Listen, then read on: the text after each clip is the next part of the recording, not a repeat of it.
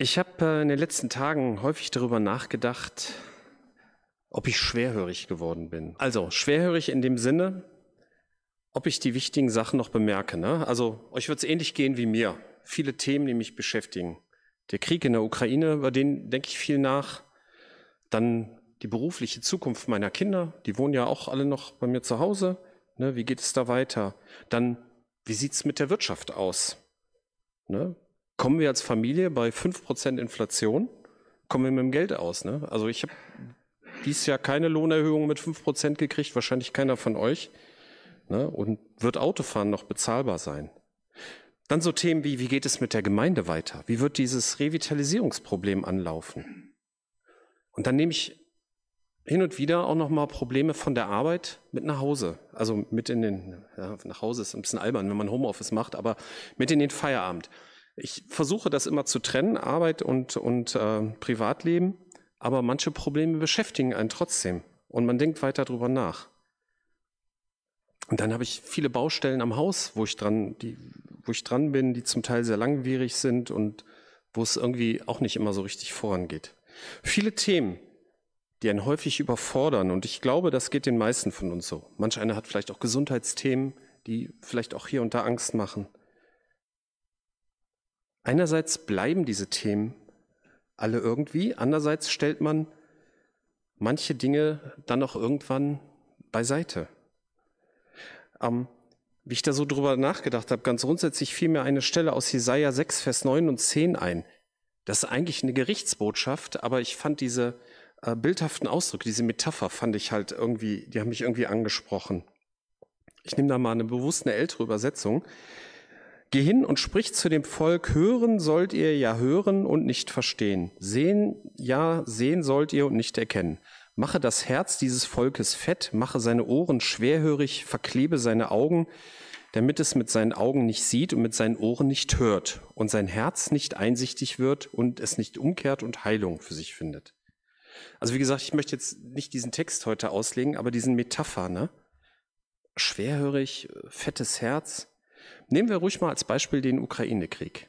Ich war ja, als der Krieg begann, lag ich krank auf dem Sofa und ich habe jeden Tag die Sondersendung geguckt und was passiert da und, und mit der Zeit so, ja, sind meine Ohren etwas schwerhöriger geworden. Ich verfolge noch die Nachrichten, aber so die Aufmerksamkeit lässt nach. Und einen anderen Krieg, zum Beispiel der Jemenkrieg, ne, da geht's den Leuten ähnlich schlimm. Der ist halt weiter weg so, ne? Da hat er nicht so interessiert. Dieser Bibeltext, wie gesagt, der bezieht sich eigentlich auf eine Gerichtsbotschaft, aber so diese Ausdrücke, fettes Herz, schwerhörig, verklebte Augen, das finde ich irgendwie auch in meinem Leben wieder. Nicht nur unbedingt gegenüber Gott, sondern auch gegenüber Themen, die meine Mitmenschen betreffen. Wie soll es denn eigentlich sein? Ich glaube, dass wir als Christen einen Basisauftrag hier auf Erden haben. Ich finde das in Jeremia 29, 4 bis 7, finde ich das sehr gut beschrieben. Es geht in diesem Text eigentlich um das verbannte Israel, aber es ist ein gutes Bild für uns, weil wir als Heimat, weil unsere Heimat als Christen ja eigentlich der Himmel ist, wir aber trotzdem hier auf Erden wohnen. Jahwe, der allmächtige Gott Israel, lässt allen, die er als Gefangene aus Jerusalem nach Babylonien wegführen ließ, Folgendes sagen. Baut euch Häuser, wohnt darin, legt Gärten an und genießt ihre Früchte, heiratet und zeugt Kinder, Verheiratet eure Söhne und Töchter, damit auch sie Kinder bekommen. Eure Zahl dort soll zunehmen und nicht abnehmen. Bemüht euch um das Wohl der Stadt, in die ich euch verbannt habe, und betet für sie zu Jahwe. Denn wenn es ihr gut geht, geht es auch euch gut. Ältere Übersetzungen, die schreiben hier zum Beispiel, suchet der Stadt Bestes oder sucht den Frieden der Stadt. Letztendlich kann man diesen Text so zusammenfassen, lebt hier, genießt das Leben und versucht die Situation hier am Wohnort zu verbessern. Betet vor euren Wohnort. Für uns Christen beinhaltet das natürlich sehr wohl auch, dass wir von Jesus weitererzählen. Denn Jesus ist das Beste, was einem Menschen passieren kann. Und dieser normale Auftrag zu leben, der beinhaltet natürlich auch viele dieser Themen, die ich am Anfang aufgezählt habe. Vielleicht gab es in Babylon auch eine Inflation. Also Inflation ist nicht etwas, was es nur in der Neuzeit gibt. Und dann mussten die Israeliten sich auch mit dem Thema beschäftigen. Komme ich mit meinem Einkommen aus? Ich möchte dazu noch ein weiteres Beispiel betrachten aus Lukas 12, 16 bis 20.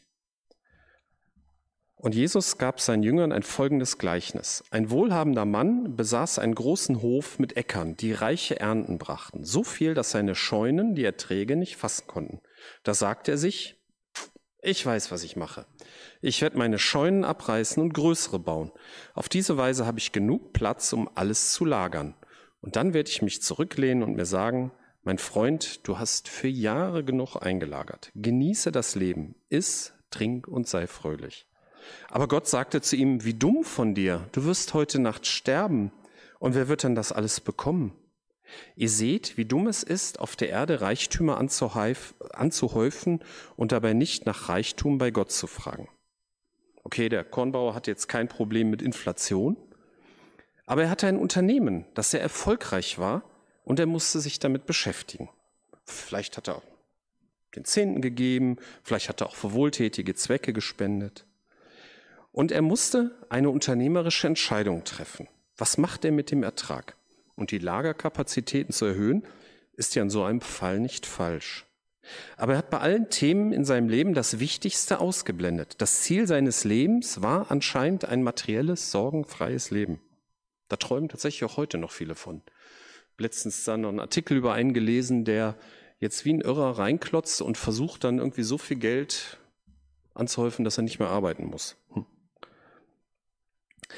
Wenn ich den Text richtig verstehe, dann ist es sogar gar nicht falsch, auf der Erde Reichtümer anzuhäufen, sondern es ist dann falsch, wenn man nicht nach dem Reichtum bei Gott fragt. Und da sind wir wieder bei all unseren Themen, die uns beschäftigen. Welche Rolle spielt dabei unser Reichtum bei Gott? Und ich glaube, dass man sich diese Fragen natürlich nur persönlich stellen kann. Ne? Das ist so, das muss man mit sich und Gott ausmachen. Was ist eigentlich Reichtum bei Gott? Ich habe mal die ganze Bibel nach dem Wort Reichtum durchgescannt, über mehrere Übersetzungen. Also das ist ja schön neue Zeit. Mit bibleserver.com ging das ganz gut. Und dabei habe ich natürlich nur nach Stellen gesucht, wo es nicht um irdischen Reichtum geht. Als erstes ist mir dabei König Salomo aufgefallen. König, in 1. Könige 3, Vers 9 bittet Salomo um ein verständiges Herz, damit er richtig handeln kann. Das bekommt er. Und er bekommt noch Reichtum dazu. Und ich glaube, dass Gott damit ausdrücken will, dass Verständnis und Weisheit so gut oder sogar besser wie Reichtum sind. Auch Wissen an sich ist schon ein Schatz, aber Verständnis und Einsicht, das ist wirklicher Reichtum. Ja, und dann ist da die Gottesfurcht. In Jesaja 33, Vers 6b ist eine Prophetie für Israel beschrieben. Und dort ist der Wert der Gottesfurcht oder hier steht Ehrfurcht vor Gott beschrieben. Die ganze Füllung von Rettung, Weisheit, Erkenntnis werdet ihr haben und die Ehrfurcht vor dem Herrn wird euer größter Reichtum sein. Warum ist Ehrfurcht vor dem Herrn oder Gottesfurcht ein Reichtum?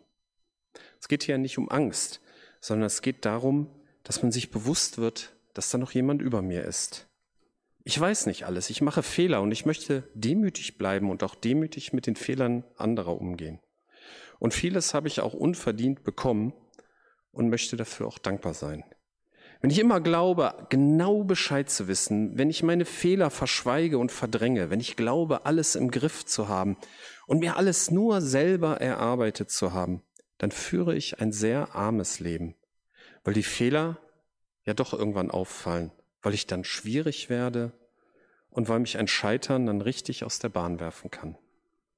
Mit dem Schatz der Gottesfurcht kann ich mit meinem Scheitern zu Gott kommen. Ich weiß, dass er über allem steht und mir helfen wird. Das ist der wahre Reichtum der Gottesfurcht. Dann habe ich den Begriff Reichtum im Zusammenhang mit Gnade gefunden, in Epheser 1, 7 äh, und 8.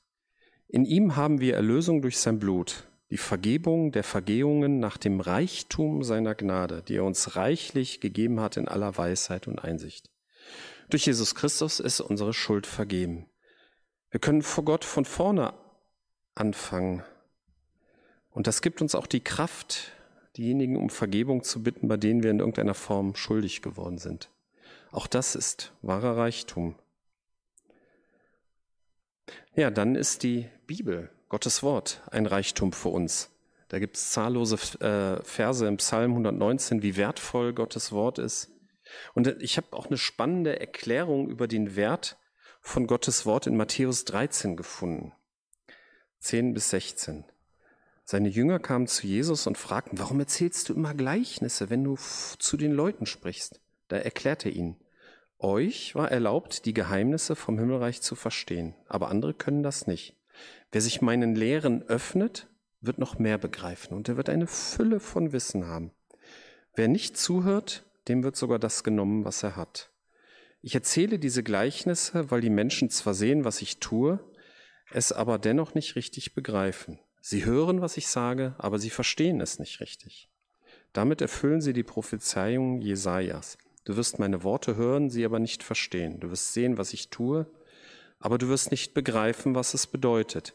Denn die Herzen dieser Menschen sind verhärtet. Ihre Ohren können nicht hören und sie haben ihre Augen geschlossen. Ihre Augen sehen nicht, ihre Ohren hören nicht und ihr Herz versteht nicht. Sie kehren nicht zu mir um, damit ich sie heil mache. Aber wie gut, dass eure Augen sehen und eure Ohren hören. Es ist ein Geschenk von Gott, den Reichtum der Bibel zu verstehen und zu erkennen. Man wird dabei natürlich immer nur lernender bleiben, immer so an der Oberfläche kratzen, so. Aber wir haben die offenen Ohren und die Augen, die man dafür braucht. Und das sollte unser Gebet sein, dass unsere Augen sehend und unsere Ohren hörend bleiben für den Schatz von Gottes Wort. Ein weiterer Reichtum ist Gottes Segen. In Römer 15, Vers 29 steht es in einem Satz. Und ich bin sicher, dass ich mit dem ganzen Reichtum des Segens von Christus zu euch kommen werde. Gott möchte, dass es uns gut geht, dass wir seine Hilfe und Nähe erleben, auch in schwierigen Zeiten. Dabei hoffen wir natürlich, dass äh, auch viel von diesem Reichtum hier in diesem Haus erleben und empfangen. Ne? Psalm 36, Vers 9 steht, sie genießen den Reichtum deines Hauses, vom Bach deiner Freude lässt du sie trinken. Es geht natürlich nicht um ein Gebäude, aber hier ist der Ort, wo wir zusammen Gottesdienst feiern, uns austauschen, gemeinsam singen und gemeinsam darauf hören, was hier jemand aus der Bibel weitergibt. Ich glaube, das ist auch ein wichtiges Gebet für uns, dass wir hier immer wieder aus Gottes Reichtum empfangen.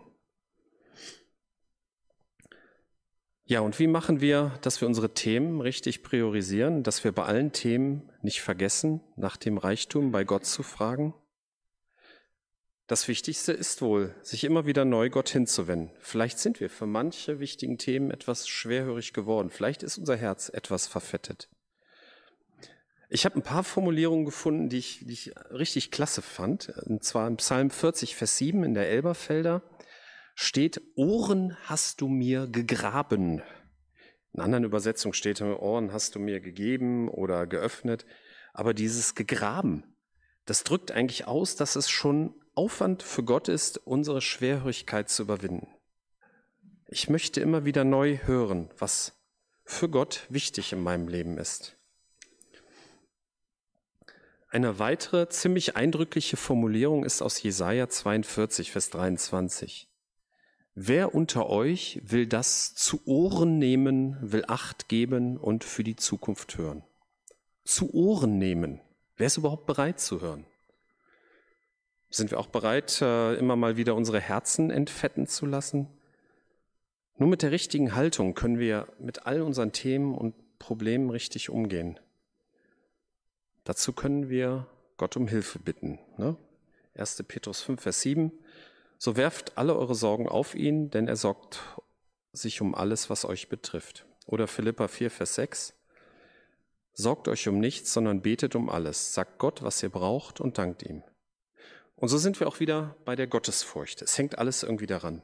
Und nur so gehen wir mit unseren Themen und Problemen richtig um. Ich fasse zusammen. Jeder von uns hat viele Themen, die ihn beschäftigen. Aber hinterfragen wir uns, sind für Themen, die Gott wichtig sind, sind wir da vielleicht schon ein bisschen schwerhörig geworden? Ist unser Herz vielleicht schon so ein bisschen fett? Unser Basisauftrag ist hier zu leben und das Beste für unseren Wohnort zu suchen und für diesen Wohnort zu beten. Und bei allen Themen darf man den Reichtum bei Gott nicht vergessen, sonst handelt man dumm. Und was ist Reichtum bei Gott? Einsicht und Verständnis, Gottesfurcht, Gottes Wort, die Bibel und Gottes Segen. Und, denn Gott meint es gut mit uns. Und hoffentlich erleben wir auch Gottes Reichtum hier in unserem Gemeindehaus. Und wie priorisiert man richtig?